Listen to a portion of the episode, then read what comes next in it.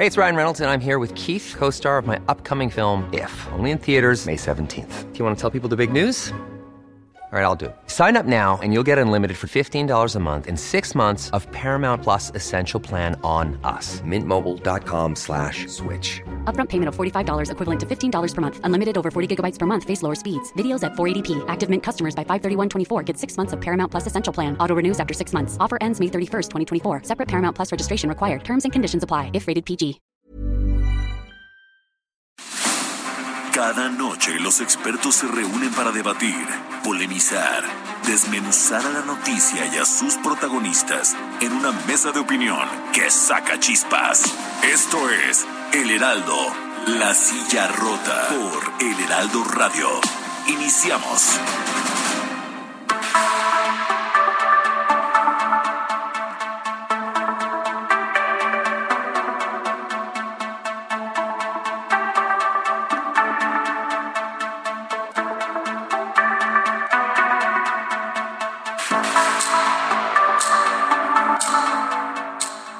Muy buenas noches, bienvenidas, bienvenidos a esta mesa de opinión, El Heraldo de México, La Silla Rota, son las nueve de la noche en punto, en punto de este miércoles 13 de abril del año 2022, a nombre de Alfredo González Castro, titular de este espacio, tiene el gusto de saludarles esta noche su servidor Isaías Robles. Transmitimos desde nuestras instalaciones aquí al sur de la Ciudad de México a través del 98.5 de FM a todo el territorio nacional y el sur de Estados Unidos gracias a la cadena de El Heraldo Radio y como cada miércoles tengo el gusto de saludar a mi colega y amigo Jorge Ramos, director editorial de La Silla Rota. Jorge, ¿qué tal? Bienvenido, muy buenas noches. ¿Qué tal Isaías? Muy buenas noches y buenas noches a quienes cada semana nos hacen el favor de escucharnos y bueno, que ahora muchos estarán ya descansando, estarán en alguna parte eh, disfrutando de estos días de, de asueto. Sueto o, o en el traslado a algún lugar de, de vacaciones, ¿no? Algún sitio turístico. Así es, hay que seguirse cuidando, eh, disfruten, pero hay que seguirse cuidando. Todavía Así hay es, contagios. Efectivamente, hay, hay- tenga mucho cuidado, extreme las precauciones. eh, algunos especialistas se advierten incluso la posibilidad de que,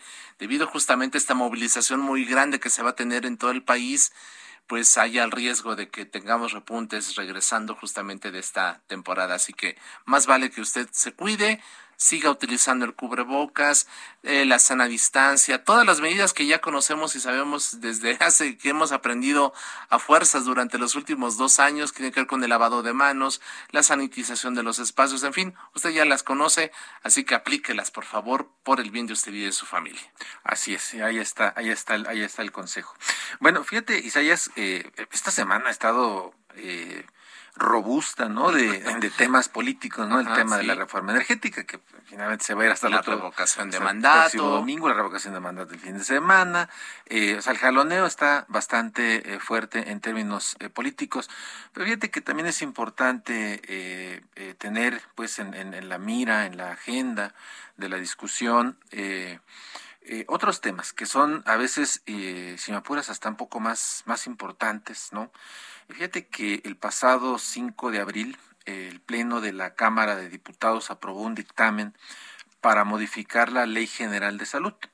Esto con el objetivo de reforzar las acciones en materia de salud mental y adicciones. El punto fundamental, Isaías, auditorio, eh, está en el artículo 74 en el que se indica que el objetivo es avanzar de un modelo psiquiátrico asilar a uno ambulatorio por lo que eh, pues se plantea la transformación de los hospitales psiquiátricos existentes y bueno, plantea también que no se construyan más. Señala específicamente, lo leemos de manera textual, dice, eh, para garantizar el acceso y la continuidad de la atención y la salud mental y adicciones se deberá disponer de establecimientos ambulatorios de atención primaria y servicios de psiquiatría en hospitales generales, hospitales regionales de alta especialidad e institutos nacionales de salud, asimismo, para eliminar el modelo psiquiátrico asilar.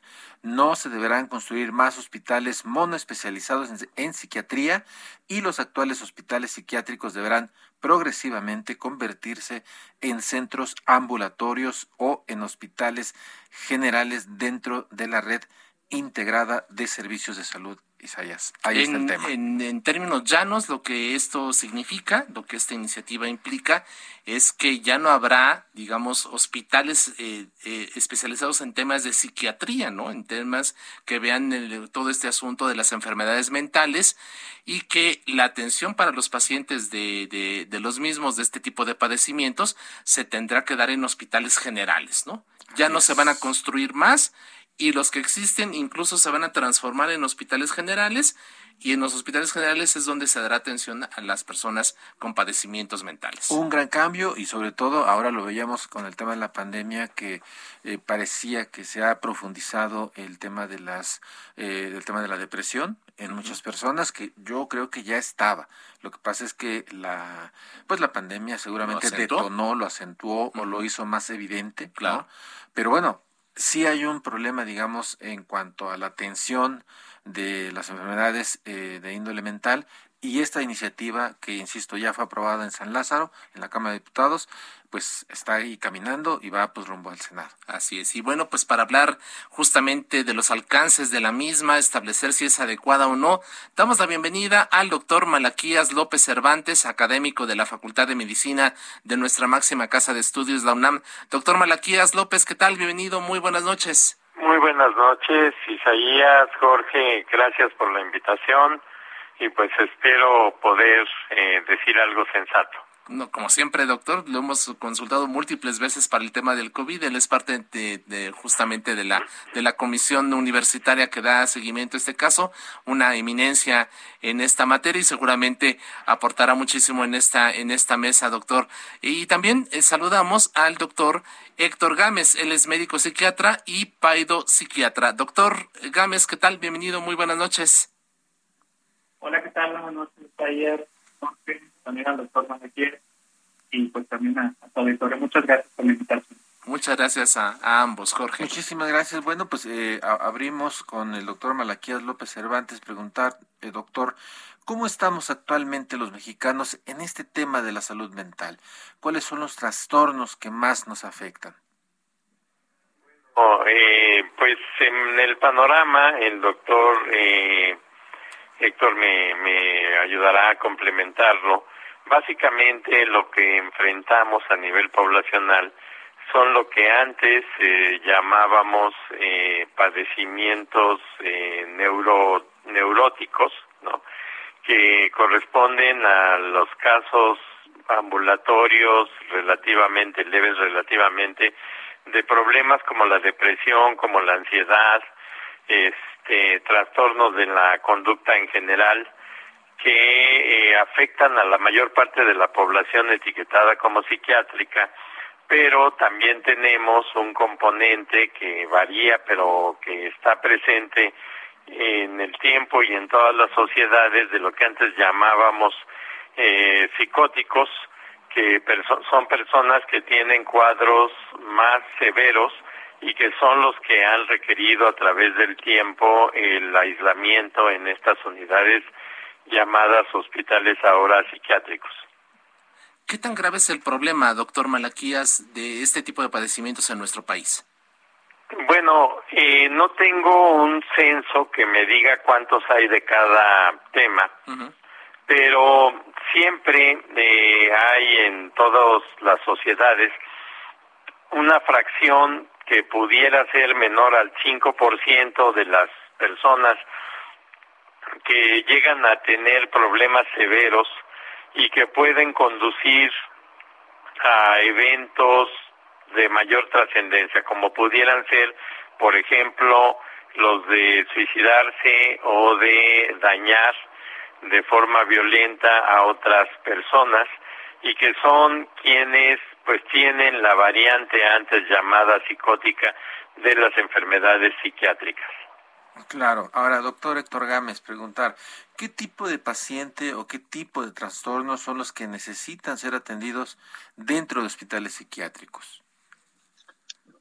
Pues aquí habría que hacer la diferencia entre los servicios que ofrece un hospital psiquiátrico, ¿no? Si hablamos de una hospitalización como tal, pues sí sería de aquellas condiciones que, por ejemplo, comprometen o hay un riesgo para otras personas, ¿no? Como en alguna eh, algún trastorno psicótico o una psicosis afectiva, que era, por ejemplo, mucha agresión o incluso, eh, eh, no sé, algún riesgo de tentativa de homicidio, ¿no? Y para el caso de los intentos de suicidio.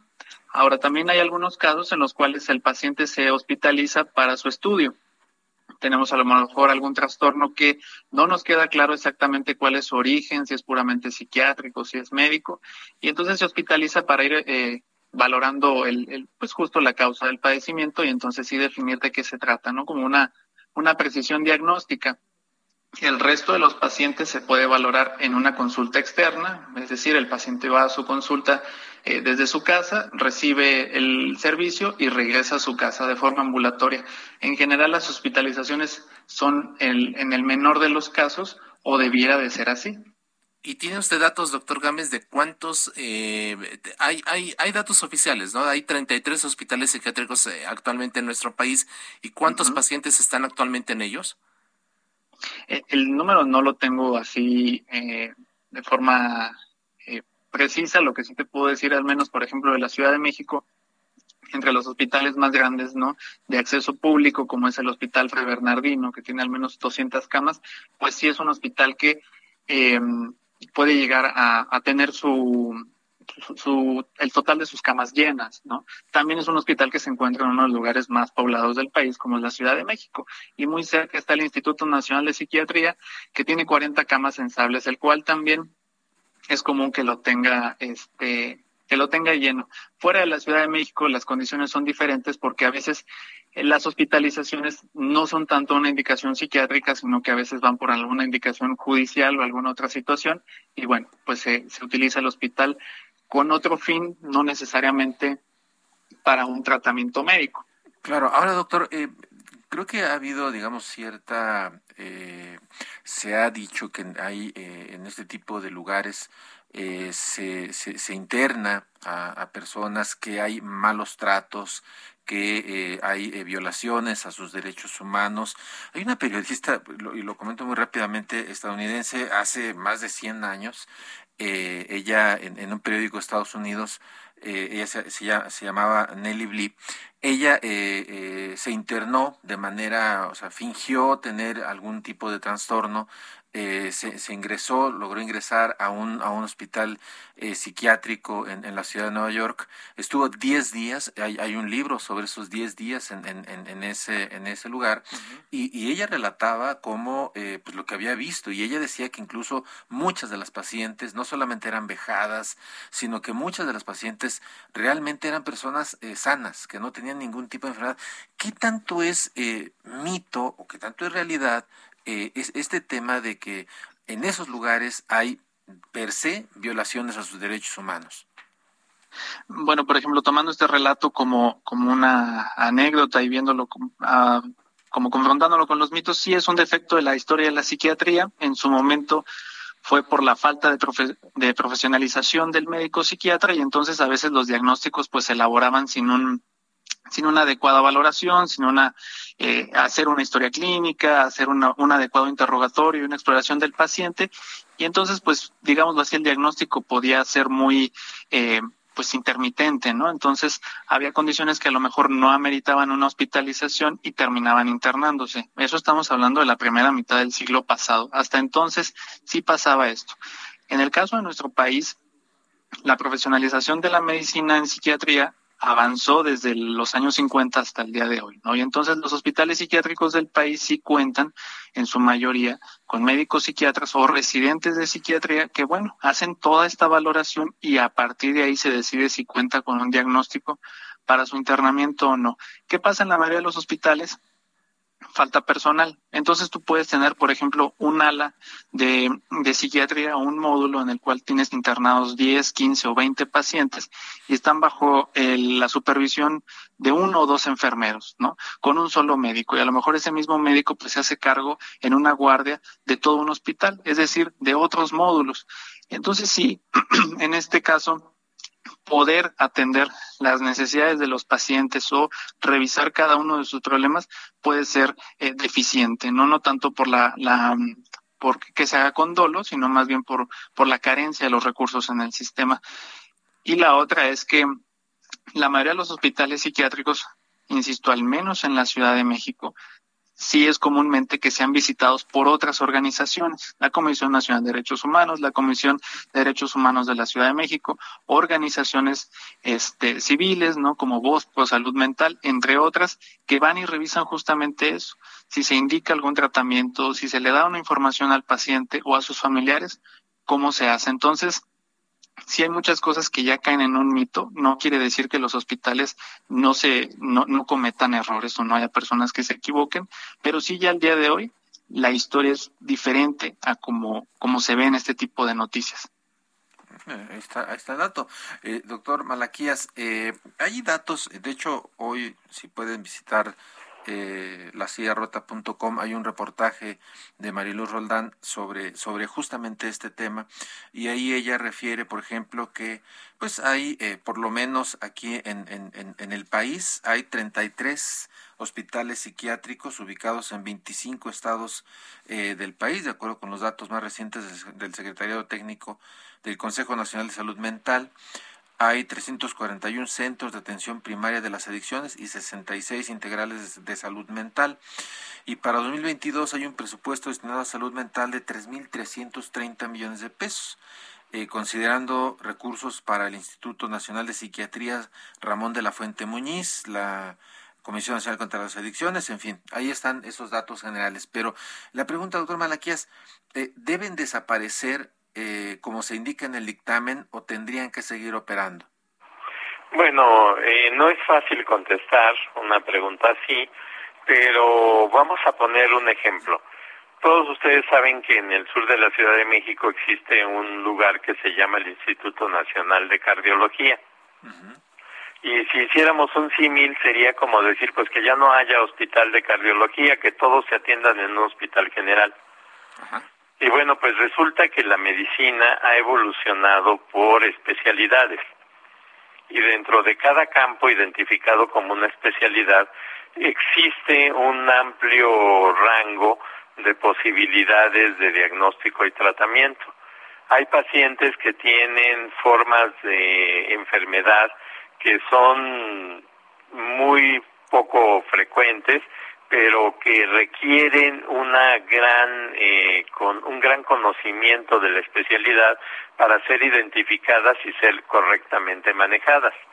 Esos son los que llamaríamos en México alta especialidad o subespecialidad en otras partes del mundo. Y eso no lo pueden hacer ni siquiera los especialistas de la misma rama, pero que trabajan en los, eh, con los pacientes más comunes y más genéricos. Entonces creo yo que eh, es una, un error el decir vamos a quitar todas estas unidades pensando que lo único que sucede es que pueden actuar como prisiones o como lugares de trato inhumano y no entender que hay un fragmento de ciudadanos que requieren un tratamiento a veces muy prolongado de carácter, en este caso, psiquiátrico. Les voy a poner ejemplos de pacientes que viven literalmente en hospitales como el Fray Bernardino de Sagún o como eh, el Hospital eh, Ramírez que está a la salida hacia Puebla. Y son personas que no pueden convivir en sociedad. Por ejemplo, si alguien se levanta, se desnuda y decide andar así todo el día eso no, no es una persona que puede estar conviviendo con la sociedad en su conjunto, o alguien que decide defecar en la vía pública. Ese tipo de conductas, posiblemente para un paciente psiquiátrico, pues son relativamente posibles o observables, pero no son comunes para todas las sociedades, como si alguien dijera, me voy a infartar en plena calle y pues que me lleven a un hospital general porque ya no deberían de existir los hospitales de cardiología. Yo creo que no no se puede medir con la misma vara a toda la gente y tomar una decisión de carácter más bien político o con argumentos sociológicos cuando se refiere a problemas médicos y sobre todo por problemas que tienen un ángulo de complejidad muy específico. Y tomando el símil que usted realiza, eh, doctor eh, Malaquías López, eh, preguntándole ahora al doctor Gámez, ¿Es posible que este tipo de pacientes como el que nos ha descrito eh, el doctor pudiesen estar conviviendo en, digamos, un hospital general donde se atienden todo tipo de, padecimientos, eh, es viable pues que los hospitales generales, los hospitales generales tendrían la capacidad pues para atender a personas con este tipo de trastornos? yo coincido con lo que expone el doctor Malaquías y, tiene toda la razón. En esto, a lo mejor es difícil visualizarlo porque tal vez la imagen que tenemos es de un hospital general con las carencias propias del sistema que tiene en México, ¿no? Nos imaginamos eh, hospitales en los cuales el, filas muy largas, personas que a veces los familiares están durmiendo en la calle, etcétera.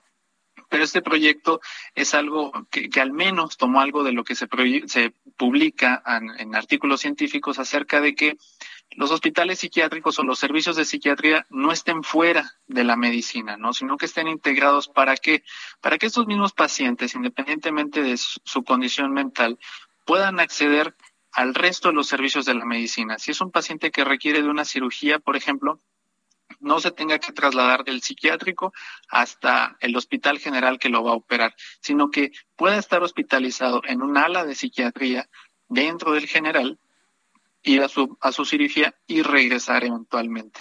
Ahora, esto que se comenta de un paciente con ciertas características y que tiene que ser crónico es algo que ya se hace en algunos hospitales psiquiátricos sin que el paciente esté internado de forma perpetua. ¿A qué me refiero?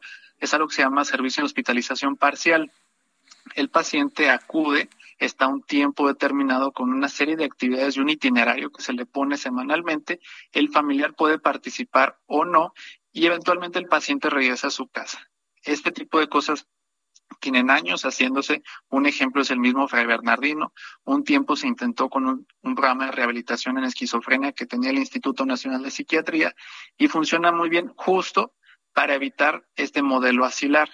Claro que toda la infraestructura que se requiere para tener camas y con, con, las condiciones adecuadas para una unidad de psiquiatría en cada uno de los hospitales generales pues sí, sí, si los que tenemos ahorita no funcionan o es un sistema que está eh, frágil, pues es difícil imaginar que se pueda implementar de la magnitud que, que plantea el proyecto de la, de la ley.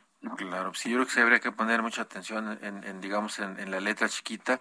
Eh, insisto, el, el, proyecto ya es una, ya aprobado en la Cámara de Diputados, va hacia el Senado de la República. Es una minuta ya. Y es una minuta, así es. Eh, y bueno, preguntar, eh, doctor Malaquías, la Secretaría de Salud, eh, bueno, se ha destacado que en, la aprobación de, de, esta, de esta minuta, pues se presenta un paso muy importante para el objetivo, dice, de fusionar en una instancia al Secretariado Técnico del Consejo Nacional de Salud Mental, la Comisión Nacional contra las Adicciones y los servicios de atención psiquiátrica. ¿Es viable unificar la atención de estos dos problemas de salud? Bueno, esa es otra, digamos que otra música. A mí me parece que sí es viable unificar las partes administrativas y políticas de esta rama de los servicios de atención. Eh, ahí sí yo no creo que estuviera justificado que llegara a haber tal nivel de división. Si bien es cierto que las adicciones son un problema y los problemas psiquiátricos pueden ser algo completamente diferente e independiente de las adicciones, eso no justifica que tengamos separados los eh, los servicios administrativos y las ramificaciones organizacionales. Entonces me parece que se pueden unificar, se puede discutir en un solo ámbito, incluso integrado con otros campos de la medicina, cuál es el mejor camino a seguir en el lado de la atención de las adicciones y de los problemas psiquiátricos. Eh, a mí lo que me gustaría ver es que hubiese la posibilidad de que se expresaran otros organismos de carácter más general, como por ejemplo el Consejo de Salubridad General. Nadie quiere que siga habiendo malos hospitales psiquiátricos, pero de eso a que no haya hospitales psiquiátricos, pues puede haber una distancia importante y pues deberíamos de escuchar puntos de vista de personas que conocen más de cerca este tema. Así es. Eh, doctor eh, Gámez, muy rápidamente, estamos casi a un minuto de, irnos. ¿Adecuado unificar la atención mental y, la, y el combate a las adicciones? Operativos. En la parte operativa, por ejemplo, una persona que tiene algún trastorno mental asociado a las adicciones puede atenderse en un centro de integración juvenil la parte eh, psicológica sin tener enlace con la parte psiquiátrica en el psiquiátrico, sin tener enlace con el centro de atención a las adicciones público. Entonces, todo eso fragmenta la atención. Si lo podemos tener en un solo lugar y que también nos permita que todas las intervenciones vayan coordinadas, seguramente tenemos mejores resultados. Así es. Doctor Malaquías López Cervantes, académico de la Facultad de Medicina de la UNAM, y doctor Héctor Gámez, médico psiquiatra y paudo psiquiatra. Muchísimas gracias por estar con nosotros esta noche. Les agradecemos. Muchas gracias por lo pronto. Pues muchísimas gracias por la invitación y esperemos que estos temas llamen la atención de la población. Gracias. Esto es Mesa de Opinión, La Silla Rota. La polémica y el debate continúan después del corte. No te vayas. El Heraldo, La Silla Rota. Mesa de análisis e investigación con There's never been a faster or easier way to start your weight loss journey than with PlushCare. PlushCare accepts most insurance plans and gives you online access to board-certified physicians who can prescribe FDA-approved weight loss medications like Wigovi and Zepbound for those who qualify. Take charge of your health and speak with a board-certified physician about a weight loss plan that's right for you. Get started today at plushcare.com slash weight loss. That's plushcare.com slash weight loss. Plushcare.com slash weight loss. Alfredo González Castro y Jorge Ramos. Regresamos.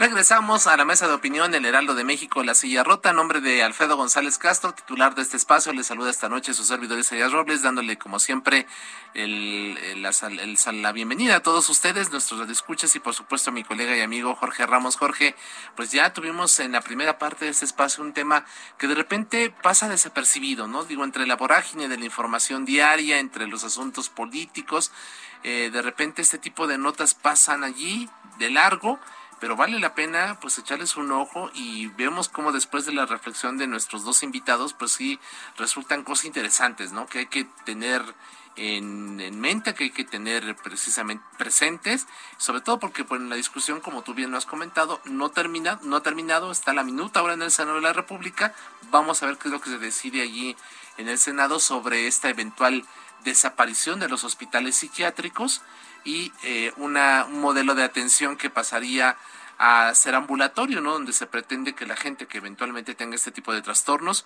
pues pueda ser atendida en hospitales generales, no especializados, o que puedan eventualmente también llevar un tratamiento que les permita estar tanto en sus casas como en, en, algún tipo de, atención, una consulta, ¿no? Por, así decirlo. Así es, sí, esta eh, minuta que fue aprobada eh, apenas el 5 de abril en la Cámara de Diputados en San Lázaro, eh, está pues ya en, ese tránsito y pues a ver, a ver, vamos a ver qué, qué fin tiene acá en el Senado de la República, porque sí es importante, a ver, ¿qué va a pasar exactamente con los hospitales psiquiátricos, con la atención a la salud mental con los pacientes que están con los pacientes que están ahí.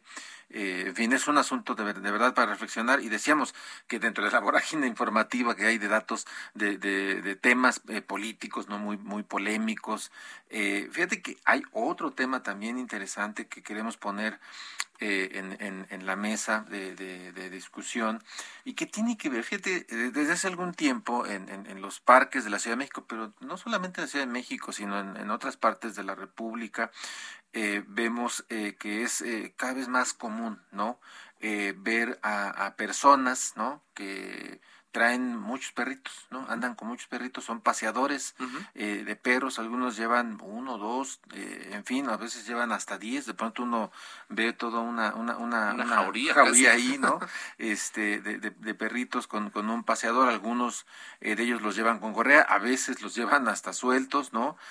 porque al parecer no hay reglas claras en este oficio, y fíjate que en el Congreso de la Ciudad de México ya están empezando a discutir algunas iniciativas que tienen que ver con, con este tema de los paseadores de, de, perros, para proteger a, los, a los, animales, también para, para, que sus dueños se hagan eh, más responsables, en fin, para que la población en general también esté, digamos, eh, protegida y, si algún animalito llega a, morder a, alguna persona, pues sepa que, que, es un animal que está vacunado, que en fin, que tiene todos los, todos los principios. Pero es un tema que vale la pena abordar porque, insistimos, en la Ciudad de México cada vez vemos más mascotas en las calles. Así es. Y bueno, para hablar del tema damos la bienvenida a Ana Villagrán. Ella es diputada del Partido Acción Nacional en el Congreso Capitalino. Diputada Villagrán, bienvenida. Buenas noches.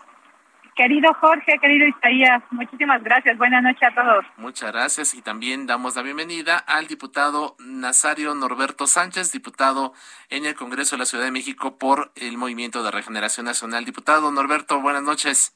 Muy buenas noches, mi querido Isaías y Jorge, a la orden. Bueno, pues muchísimas gracias a ambos por estar con nosotros para que abordemos este, este, este tema.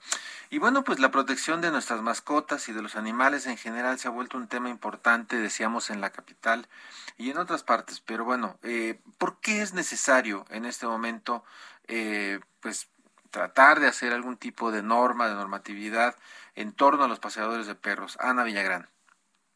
Eh, de entrada, muchísimas gracias por abordar este tema. Como bien lo señalan, es, es definitivamente ya un tema que merece eh, pues meterse en orden en el sentido en el que cada vez son más eh, más recurrentes. Esta clase de servicios que ofrecen pues de, una manera independiente, algunas veces sí ordenada, otras veces pues poniendo en riesgo la vida de muchos animales o de las personas a su alrededor.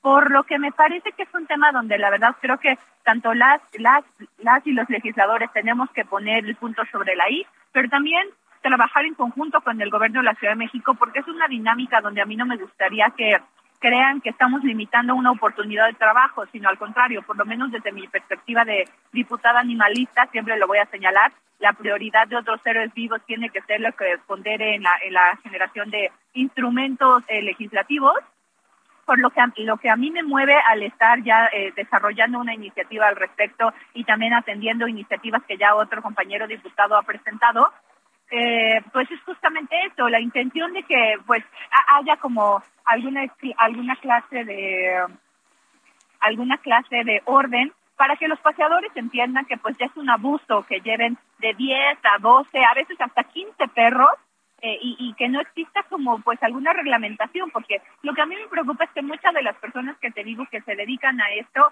seguramente algunos lo hacen con buena intención, pero y porque entienden del tema animalista, pero muchos otros lo pueden encontrar como solamente un camino comercial, un camino para generar pues el recurso del ingreso del día, que te digo, yo no pretendo criminalizarlos, pero sí que entiendan que no pueden pasear un Rottweiler al lado de un Chihuahua y que no pueden pasear a un Bulldog al lado quizá, este, no sé, de un schnauzer. Es decir, eh, todos los perros tienen como características físicas eh, diferentes y también pues eh, la manera en la que estos son regulados, por lo que la iniciativa que yo estoy por presentar, espero que la vida legislativa así me lo permita, así también en los tiempos de mi propio grupo parlamentario así me den la oportunidad, pues mi iniciativa va en ese sentido, como de, de proponer un registro de paseadores de perros eh, y que, se homologuen los modelos de negocio que tienen otras empresas, como una empresa con la que yo tengo mucho contacto que se llama Caminandoc. Caminandoc pertenece a, una familia, a unos amigos que yo conozco, a dos jóvenes independientes que desarrollaron una aplicación y tú tú contratas, o sea, tú contratas tu paquete de paseos y tú puedes ir viendo el paseador por dónde está llevando a tu, a, tu mascota, a tu animal, a tu, a tu familia en este sentido para muchos de nosotros. Entonces el tema de los paseadores de perros tiene muchas aristas que merecen la pena ser observadas. Así es. Gracias, diputada Villagrán. Eh, diputado Nazario Norberto Sánchez, usted ya presentó recientemente una iniciativa sobre este asunto en la que plantea, lo como ya nos decía la diputada Villagrán, que en la iniciativa que está... Eh, elaborando la creación de un registro de paseadores. ¿Qué requisitos desde su punto de vista deben de, deben de cumplir las personas que sacan a pasear a los perros? ¿Cómo ayudar a garantizar que esto les dé seguridad a los animales, a las propias personas que los llevan y por supuesto a los eh, transeúntes que eventualmente puedan encontrarse a su paso? Ah, muy, amable. Eh, efectivamente, eh, la capacitación de los paseadores es muy importante. Nosotros estamos eh, reformando y adicionando algunos artículos en la ley de protección animal. Como tú sabes, acaba de pasar la pandemia y los animalitos pues estuvieron también encerrados. Y es un ser sintiente que es importante pasearlo. Los requisitos es muy importante que lleven, nosotros estamos eh, manifestando que lleven correa y algunos bozal. Eh, los animales eh, que son de ataque es importante que lleven bozal. También estamos manifestando que los paseadores haya un registro de estos. ¿Por qué? ¿por qué? Porque luego muchas veces se los roban o hay fraude o hay extorsión porque cuando das a pasear un perrito y, vale una cierta cantidad de dinero, ya te piden dinero para decirte, para regresártelo. Entonces es muy importante que no haya fraudes eh, por las supuestas personas eh, paseadoras. También lo, se necesita garantizar la seguridad y reconocimiento de, de esas personas, como habíamos dicho, que estén capacitadas para que los propietarios tengan mayor confianza y seguridad de quien lleva su mascota temporalmente a, pasear.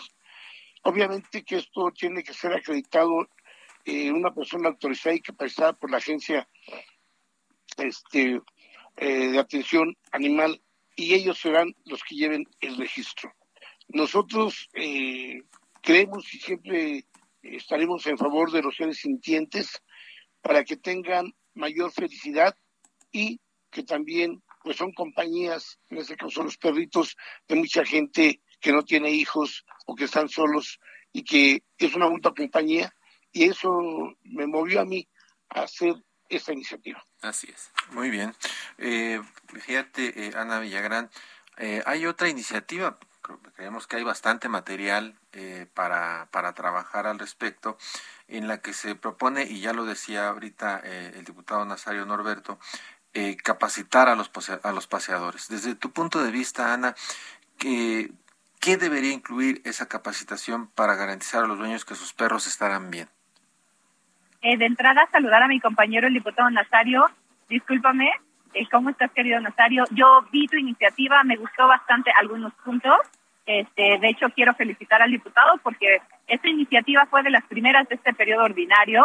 De hecho, cuando la, cuando la vi en tribuna dije, chin, ya me ganó el tema, pero al contrario, yo creo que está súper fregón que lo, que lo fortalezca en este sentido, porque la verdad es que te digo, yo, yo por lo menos sí tengo, dado que es un tema que conozco a profundidad, sí sé que tiene que venir también como con el aval del gobierno de la Ciudad de México. Entonces, yo creo que que en este tema nos unamos las fuerzas políticas solo va a tener un, un resultado, que es el beneficio para las familias que puedan contar con esta protección referente a que tú sepas que quien está paseando a tu, a tu animal de compañía, pues es una persona certificada. Y cuando tú le dices, yo creo que tiene que ir una, tiene que tener una capacitación en términos etológicos de comportamiento de los animales. Es decir, el paseador de, de, de los perros no puede ser un vato que se dedica a esto nada más porque no tiene trabajo, que era lo que yo les decía sino que tiene que tener una, una capacitación en términos de hasta de primeros auxilios, de saber cómo reaccionar ante una pelea, de saber qué raza es compatible con qué otra. Te lo digo, yo no comparto mucho el tema de, del tema de estigmatizar el tema de los perros de pelea, porque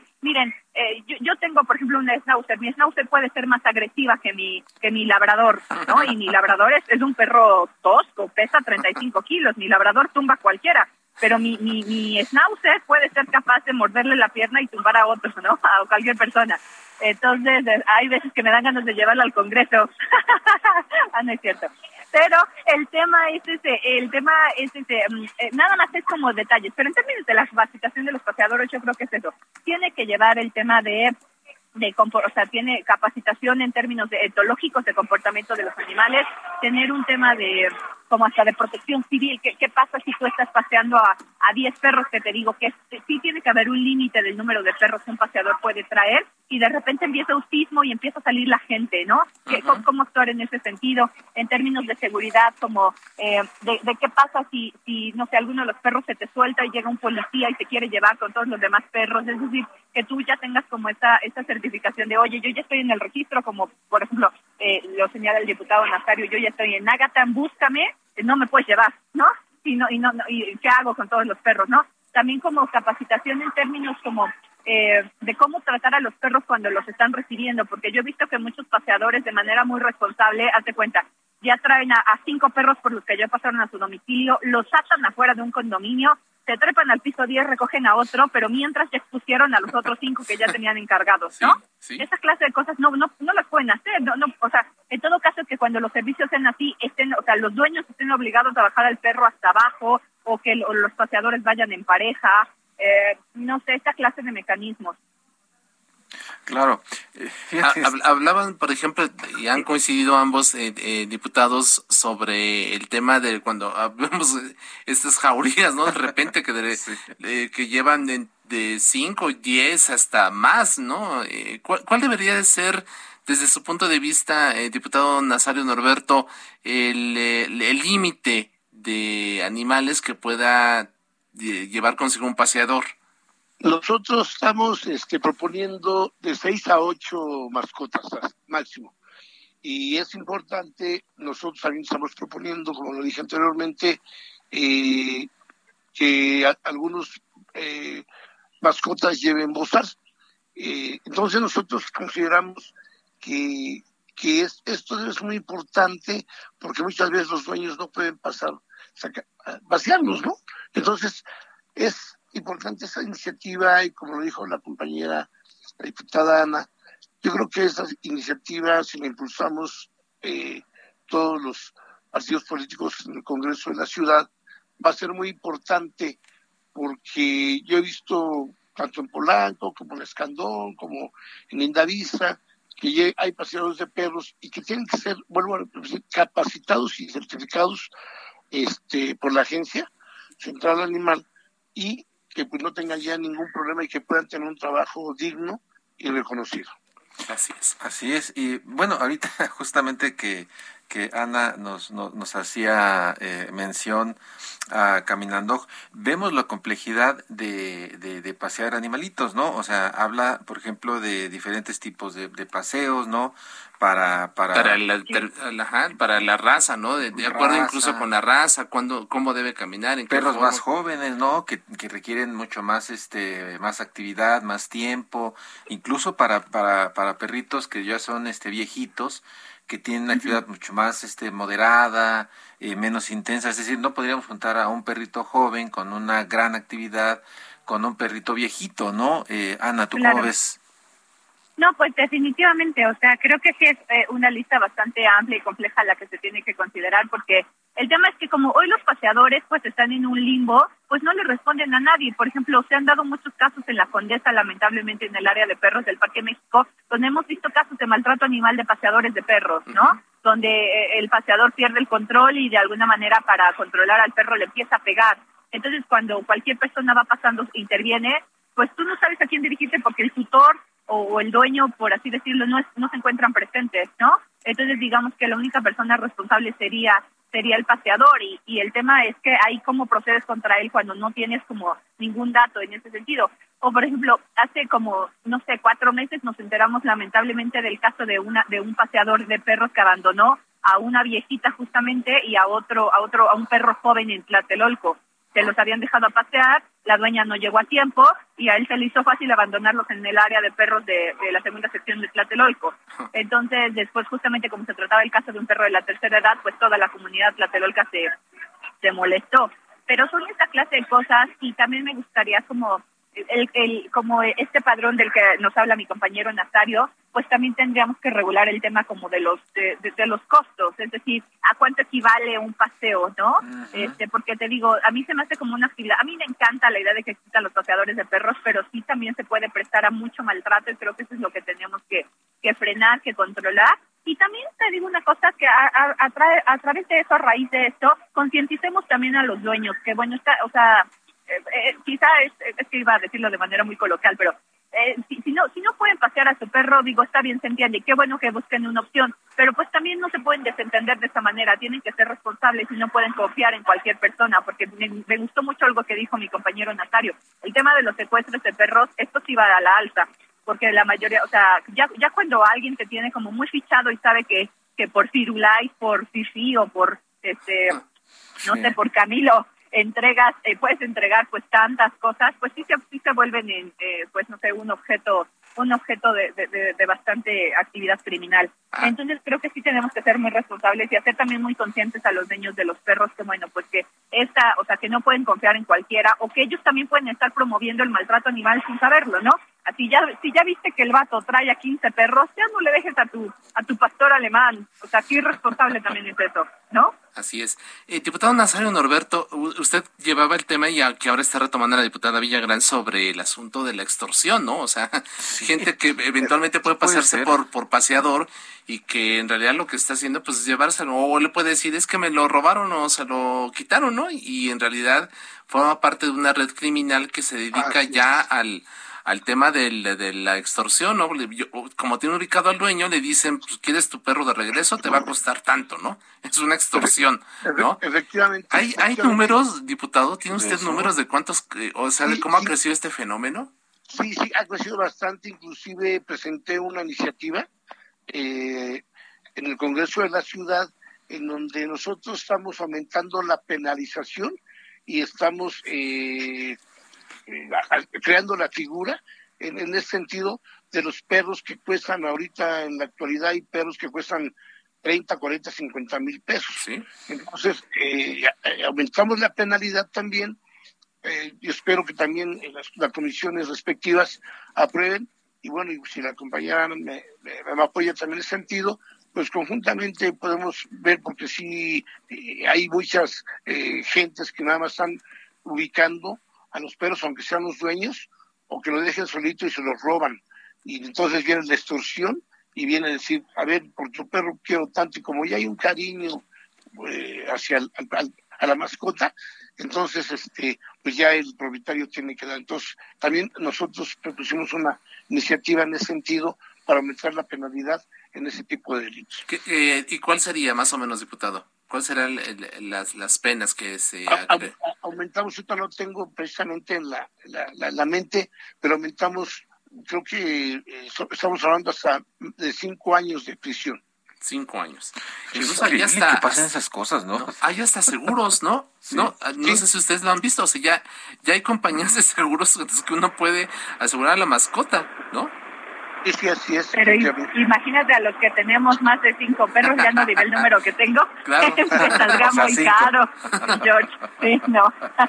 Oye, por cierto, Ana, pregúntate, fíjate, ahí ya este, existe la, la, agencia eh, de atención animal de la Ciudad de México que puso en marcha el registro único de animales de compañía. ¿Tú sabes si está funcionando? Sí, fíjate que hace poquito tuvimos en la Comisión de Bienestar Animal al doctor Fernando Esquivel, que es justamente el titular de Agatan, y a mí me regañó porque no he registrado a Chocolate. Entonces sí, sé, sí sé, que está registrando y la verdad a mí esto se me hizo una actividad muy, muy innovadora y pues que pueda permitir realmente a la ciudad tener parámetros claros de cuántos de cuántos perros, eh, pues animales de compañía tenemos, ¿no? Perros y gatos me parece que hay, no, no sé si el registro es más amplio, pero no, sí, sí está operando y, y sí lo está promoviendo cada que, cada que puede. Así es. Oiga, diputado Nazario Norberto, también ah, hablaban hace unos momentos en, en, durante esta plática del tema del maltrato animal, ¿no? Si de repente al paseador se le sale de control, lo que hace pues es pegarle o, o incluso abandonarlo como, como lo han expresado. Este, ¿qué, ha pasado con el tema del, del, maltrato animal? No solamente con los paseadores, sino en general, ¿no? Es un fenómeno que esté creciendo también. Eh, ¿Hay medidas adecuadas para enfrentarlo y combatirlo? Eh, sí, efectivamente. Fíjate que en la primera legislatura también presenté otra iniciativa precisamente del maltrato animal. Y eh, por la cuestión del tiempo y de la pandemia, este, no la se pudo eh, aprobar en comisiones y mucho menos en la plenaria.